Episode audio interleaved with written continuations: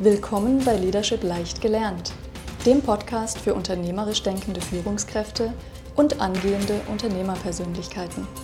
In unserem Podcast geht es um Themen rund um Leadership und Management.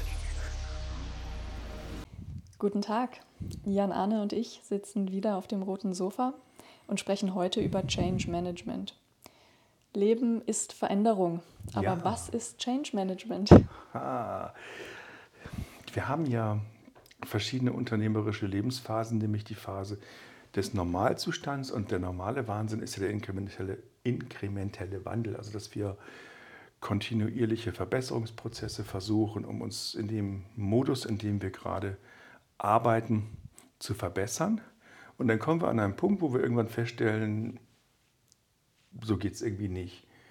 Und dann brauchen wir einen fundamentalen Wandel.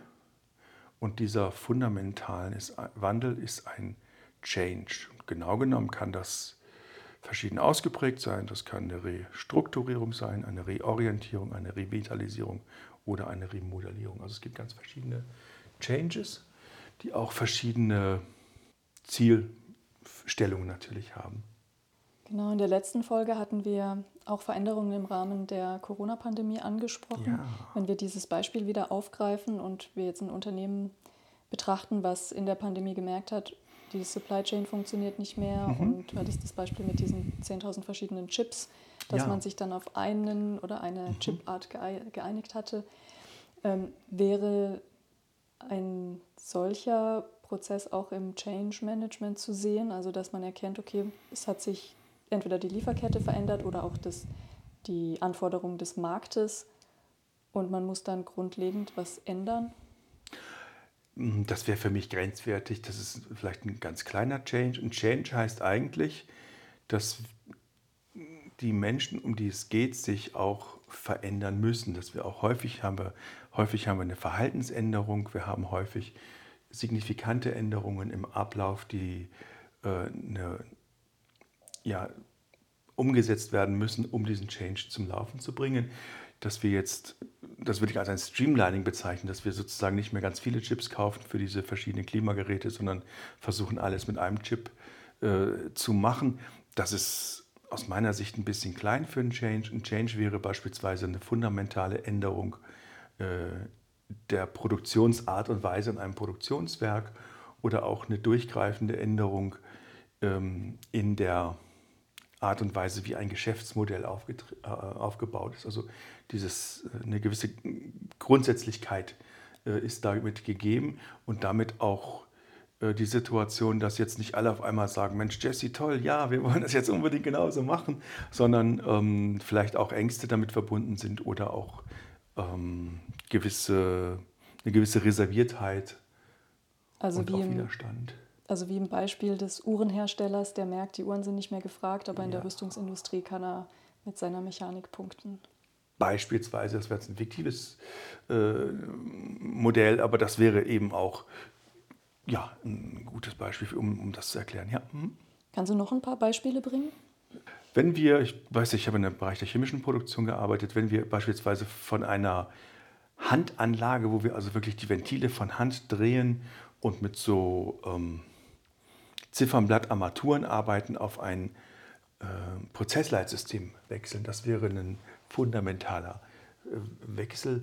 Wenn wir im Bereich einer pharmazeutischen Produktion sind, wenn wir von der Abfüllung, äh, einer einfachen Abfüllung hin zu einer computergestützten Abfüllung gehen, wo letztlich nur der Roboter noch den Arbeitsschritt macht und der Mitarbeiter den Roboter kontrolliert und im Fall einer Abweichung eingreift. Ähm, wenn wir im Bereich der ähm, sehr industriellen Serienfertigung sind, wenn wir von einer Handfräse, die, also eine Fräse, Fräse, die von Hand gesteuert wird, zu einer CNC-Fräse gehen oder zu anderen hochautomatisierten Systemen, die dann auch eine andere Art und Weise der Bedienung erfolgen, äh, erfordern. Wenn wir im Bereich des Publishings sind, dann haben wir bis in die 80er Jahre Drucker gehabt, die mit so Bleilettern äh, jede Nacht die Zeitung gesetzt haben. Kommt uns heute sehr archaisch vor, war damals normal. Heute haben wir den, den Digitalsatz. Das ist ein fundamentaler Wandel. Wenn wir noch ein bisschen weiter zurückgehen, dann haben wir früher Dampflokomotiven gehabt. Als wir von der Dampflokomotive auf die Diesellokomotive gegangen sind, war der Heizer übrig. Ja, du schmunzelst. Und ich weiß nicht, ob du es weißt, ähm, der, Lokomotiv, der, der Eisenbahnerstreik in England, der war ja legendär. Das heißt, die Heizer, die nicht mehr gebraucht wurden, sind über Jahre weiterhin mitgefahren. Einfach, ja. Die waren halt da. Die waren halt da und dann wurden sie halt mitgenommen. Ja, das sind äh, fundamentale Wandel. Ich habe jetzt bewusst nach hinten äh, gegriffen, wenn wir jetzt in die jüngere Vergangenheit gehen.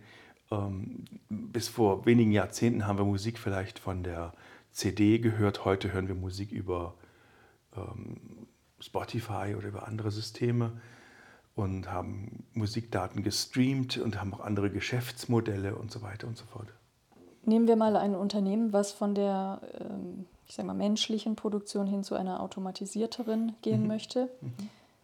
Wie gestaltet dieses Unternehmen diese Prozesse? Holt man sich da am besten einen externen Change Manager rein oder versucht man das intern zu machen? Und wie erklärt man das den Menschen, die dann vielleicht ihre Jobs verlieren? Oh, das sind ganz viele Fragen. Ähm, ob wir einen externen brauchen, das hängt davon ab, wie wir intern aufgestellt sind. Wenn wir mit internen Ressourcen den Wandel hinbekommen können, würde ich sagen, ist wunderbar. Dann machen wir es bitte mit internen Ressourcen. Mit externen Ressourcen, das hängt sehr davon ab, wen wir nehmen und wie da die Zusammenarbeit funktioniert. Ich habe Change-Projekte erlebt, in denen von einer sehr renommierten Unternehmensberatung, die mit Mac irgendwie anfängt, äh, ein Team, die intern bei uns Schwarzkittel genannt wurden, gekommen sind. Ähm, das schürt Wahnsinnsängste. Und ähm, davon möchte ich absehen, wenn wir ein funktionierendes, starkes Management haben, dann machen wir es bitte selber. Wenn mein Kunde, meine Kundenunternehmen mich um Unterstützung bitten, dann gibt es auch immer die Möglichkeit, dass wir unsichtbar bleiben, sprich, der Kunde setzt selber um, aber die Art, wie der Kunde umsetzt, wie er spricht, wie er kommuniziert, ist sehr kritisch. Und da können externe Berater natürlich auch helfen. Das heißt, intern werde ich gar nicht wahrgenommen als eine externe Unterstützung, aber diejenigen, die das Ganze umsetzen und planen, die holen sich eine externe Beratung. Das ist, denke ich, risikoarm. Wenn ich ein externes Change-Team reinhole, schwäche ich unter Umständen die Stellung von meinem eigenen Management. Es wird zum Teil so gemacht, um äh, eine, Personalvertretung oder mit Betriebsrat oder wie auch immer ähm, zu bedienen. Schaut her, wir haben hier ein externes Expertengremium, die sind auch zu dem Schluss gekommen, dass äh, jetzt hört mal auf zu heulen, um es mal stark zu verkürzen, ein bisschen plakativ darzustellen. Das ist möglich, aber ich denke nicht empfehlenswert. Machen wir uns nichts vor, den Idealfall, dass eine Geschäftsführung mit einem Betriebsrat gemeinsam vertrauensvoll zusammenarbeitet und einen Change formuliert, habe ich noch nirgendwo erlebt. Das, äh, die, da kommen die Trillerpfeifen und die Plakate und so weiter, ganz egal, ob der Change jetzt sinnvoll geplant oder nicht unbedingt besonders genial ähm, ausgestaltet ist. Hm, ob wir weniger Mitarbeiter brauchen und ob es zu Jobabbau kommt, das hängt davon ab. Ähm, Changes, die ich zum Teil gemacht habe, waren in der Wachstumsstrategie. Das heißt, das kann auch sein, dass wir einfach mit den Menschen, die wir haben wollen, deutlich mehr produzieren und verkaufen wollen. Auch das ist unter Umständen Change, übrigens auch ein schmerzhafter Change. Und wenn wir über Modernisierungsprojekte sprechen, dann haben wir natürlich Ängste von den Menschen, die äh, bislang eine Funktion haben. Und da ist es nach meiner Erfahrung so, dass wir in der Qualität der Arbeit sowohl Shifts nach oben als auch nach unten haben. Also es gibt Menschen, die hinterher vielleicht nur noch äh, Start und Stopp an einem Computersystem drücken und wenn eine Palette irgendwo runterfällt, die aufräumen. Ich spreche jetzt ein bisschen plakativ. Das ist vielleicht nicht unbedingt der attraktivste Arbeitsplatz, ähm, kann aber doch jemanden retten, der vielleicht wenige Jahre vor der äh, Verrentung steht und jemand, der vielleicht auch nicht das Potenzial hat, nochmal nebenbei ein Ingenieurstudium zu machen. Für den kann das eine gute Möglichkeit sein, ähm, heil das Arbeitsleben weiterzuführen. Und dann haben wir eben andere Jobs, wo es dann um die Programmierung der Anlagen geht oder um die Steuerung und so weiter, die dann sehr anspruchsvoll sind. Also da geht es, es geht in ganz viele Richtungen. Denkst du, die aktuelle Entwicklung mit der künstlichen Intelligenz wird viele Unternehmen dazu zwingen, einen Change-Prozess in der einen oder anderen Weise durchführen zu müssen? Ich möchte es ganz anders formulieren. Nicht als äh, zwingen und müssen, sondern wacht bitte endlich auf. Ihr jammert mir jeden Tag die Ohren voll, dass ihr keine Mitarbeiter kriegt. Ob ihr jammert oder nicht, ihr kriegt sie sowieso nicht. Äh, und wenn ihr sie kriegt, dann vielleicht nicht in der Qualität, die ihr gerne hättet und auch nicht mit dem Preisschild, das euch unbedingt vorschwebt. Also in Gottes Namen beschäftigt euch mit Automatisierung, beschäftigt euch mit künstlicher Intelligenz, nutzt die Chancen, die es gibt. Übrigens, diese Woche wird voraussichtlich GPT-3 abgeschaltet. Keine Angst, kein Heulen, kein Zähneklappern, weil GPT-4 kommt. Es ist so schnell, wir kommen ja kaum noch hinterher. Die Chancen, die sich bieten, sind unglaublich.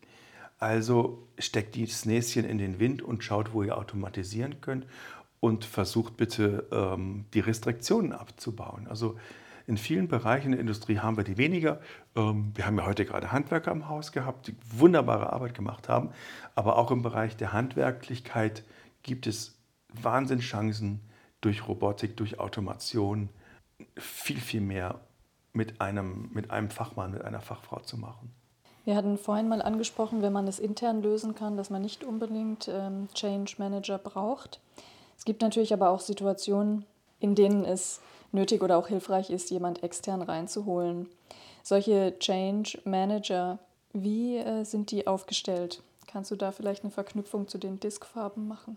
Der Change-Prozess ist ja ein komplexer Prozess und eigentlich brauchen wir alle Diskfarben.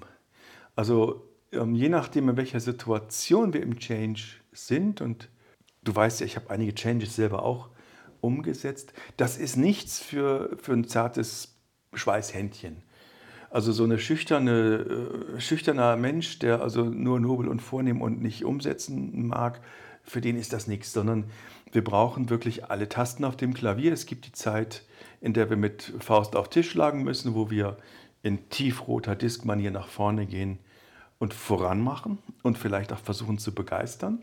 Es gibt die Situation, in denen wir Menschen, verschreckte Menschen wieder einfangen wollen. Da brauchen wir Stammhirn, da müssen wir grün rangehen, müssen wir grün spielen. Wenn wir die Bodenhaftung verlieren, dann haben wir zu wenig Blau. Also sprich, wir brauchen auch eine gewisse Bläue im System, weil wenn wir nur äh, mit Rot vorangehen, dann fliegen wir fürchterlich auf die Backe. Und dieser Beispiele gibt es leider zuhauf. Wenn wir alleine die gescheiterten Großprojekte bei SAP-Einführung uns anschauen, äh, Wirtschaftswoche hat da eine schöne Übersicht erstellt.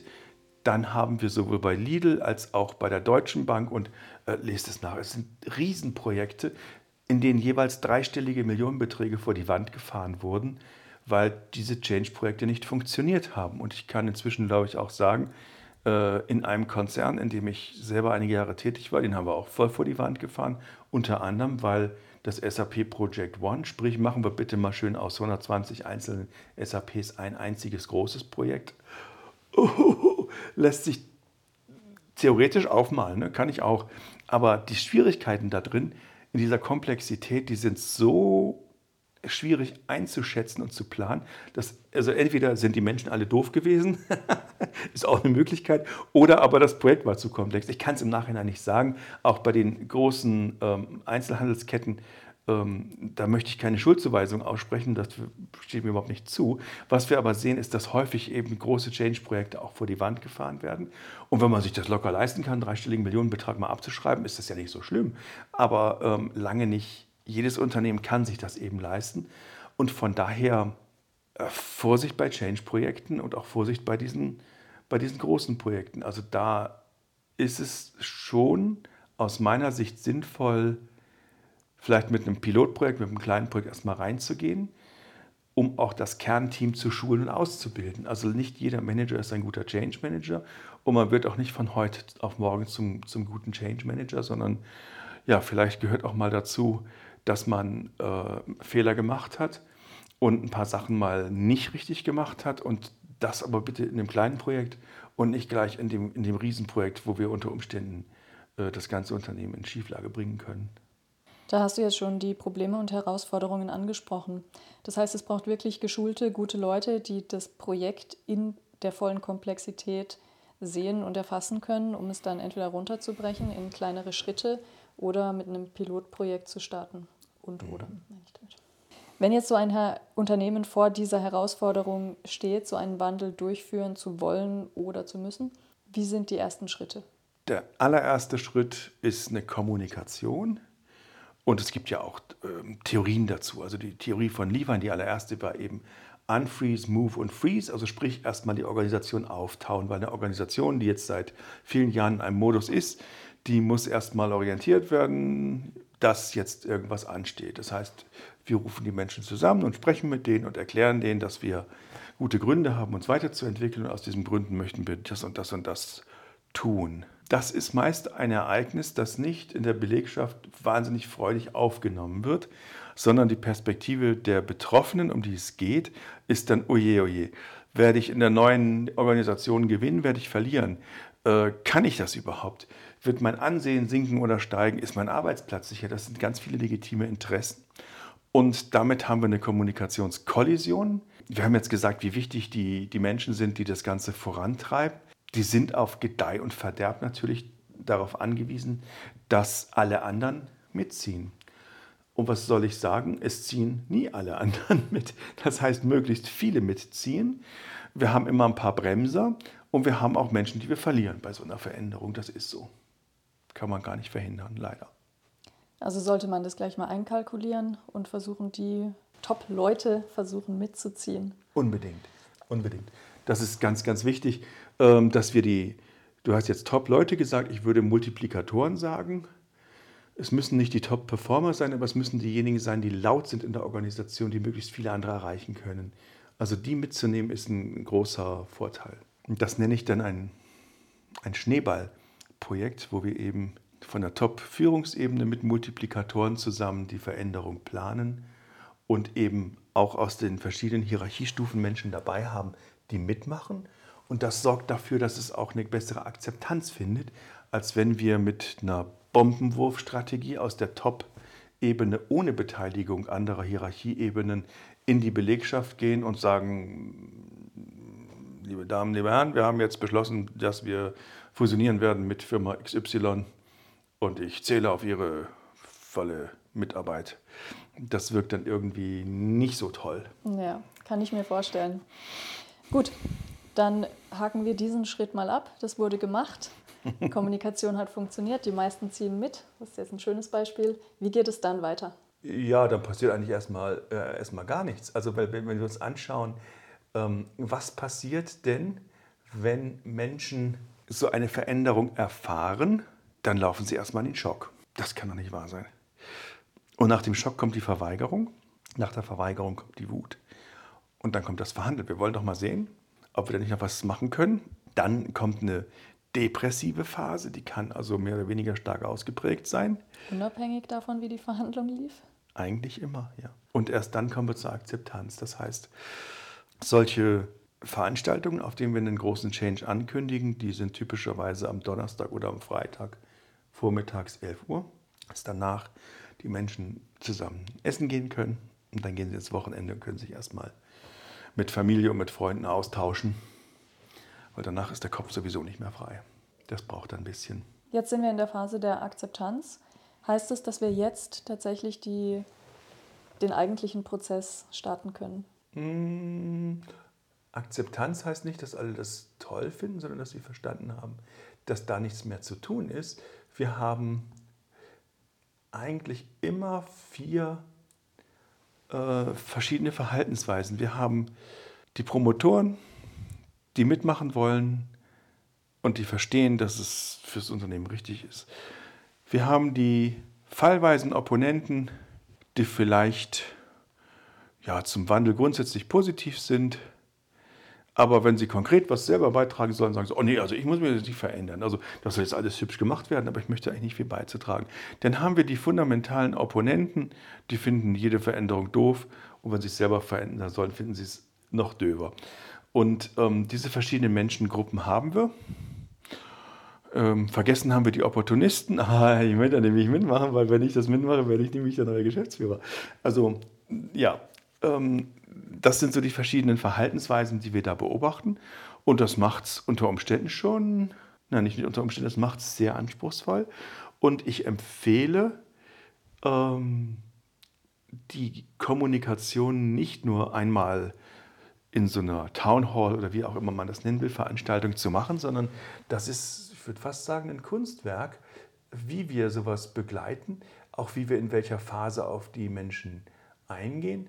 Und wir haben verschiedene Kommunikationswerkzeuge, eben auch spezielle Kommunikationswerkzeuge, die wir gerade in so einem Change machen. Das kann sein, dass wir, der Geschäftsführer besucht die einzelnen Standorte und spricht, also da, ich sage jetzt mal, eine, eine, eine, im Kaffee, in der Kaffeepause steht er für Sorgen und Nöte zur Verfügung.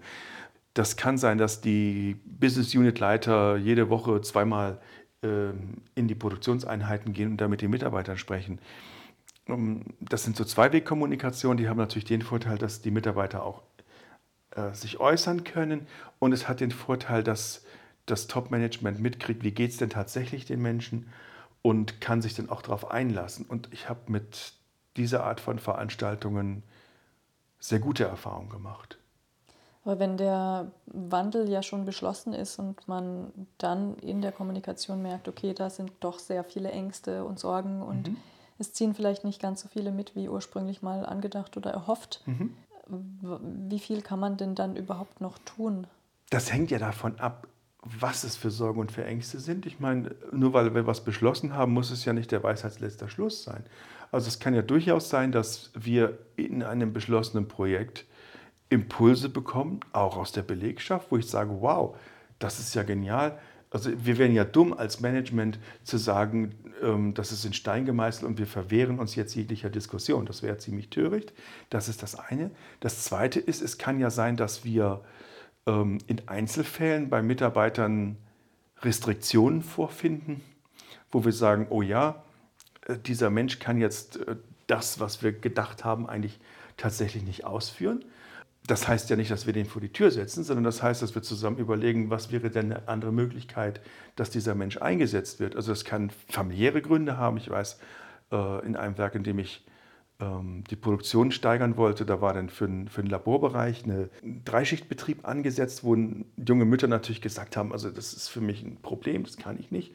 Und dann haben wir überlegt, okay, wie können wir es so lösen, dass wir die jungen Mamis rausnehmen und dass praktisch diejenigen, die familiär ähm, nicht so gebunden sind, die Nachtschichten übernehmen. Ist das darstellbar? Es muss ja auch für alle darstellbar sein und in dem Fall war es darstellbar. Da muss ich ja nicht äh, unbedingt alle auf drei Schicht nehmen, wenn es für manche gut machbar ist und für andere nicht. Also da kann man ja durchaus im Detail nochmal nachkorrigieren und auch in der Art und Weise, wie wir Veränderungen durchführen, Dinge, die ich geplant habe, die waren nicht durchführbar. Warum waren sie nicht durchführbar? Weil ich zum Beispiel nicht wusste, dass meine Mitarbeiter in den USA nicht lesen und schreiben können.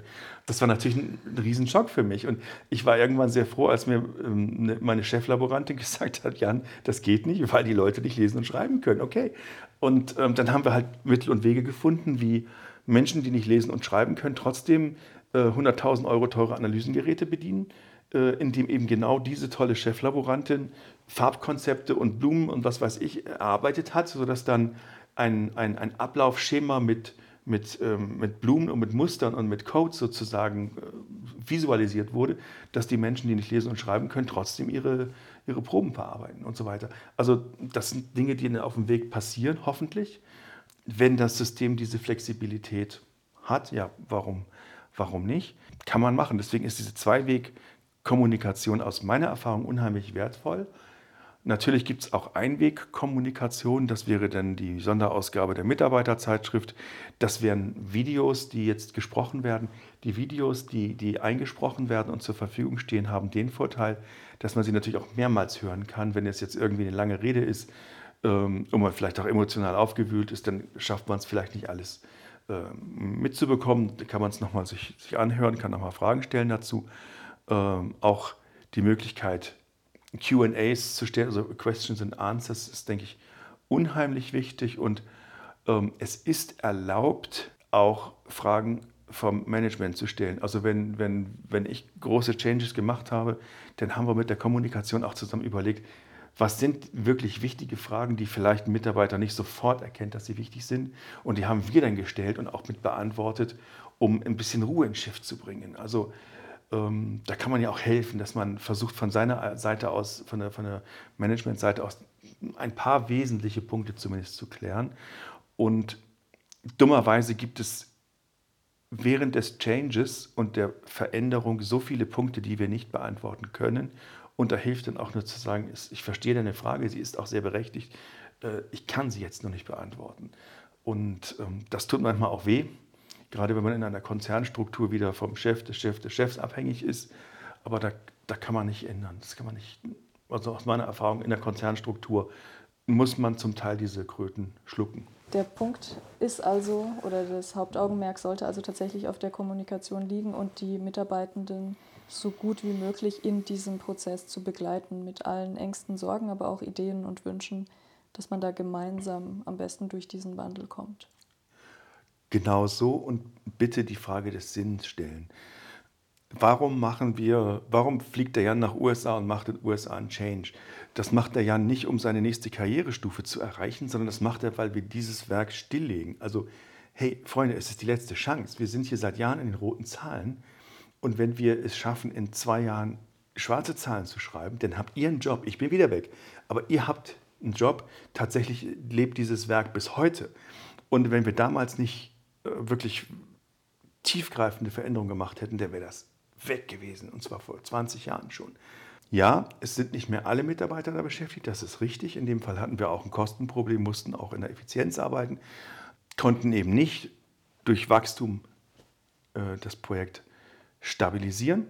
Aber von daher der Sinn ist ganz wichtig. Und ähm, ein Personalprof, ein deutscher Personalprof, dessen Name mir entfallen ist, kommt in die Show Notes, ähm, hat das Buch Change mich am Arsch verfasst. Ein ganz äh, praktischer Titel. Und ich habe das natürlich auch gelesen und da muss ich sagen, ach Mensch, äh, also die, die, die, kurze Aussage ist praktisch, dass die Berater ähm, beratungswütig sind, weil sie hohe Rechnungen schreiben wollen und die Führungskräfte sind, ähm, Entschuldigung, karrieregeil und also die Eitelkeit der Berater und die Eitelkeit äh, der Führungskräfte ist das Übel der Welt.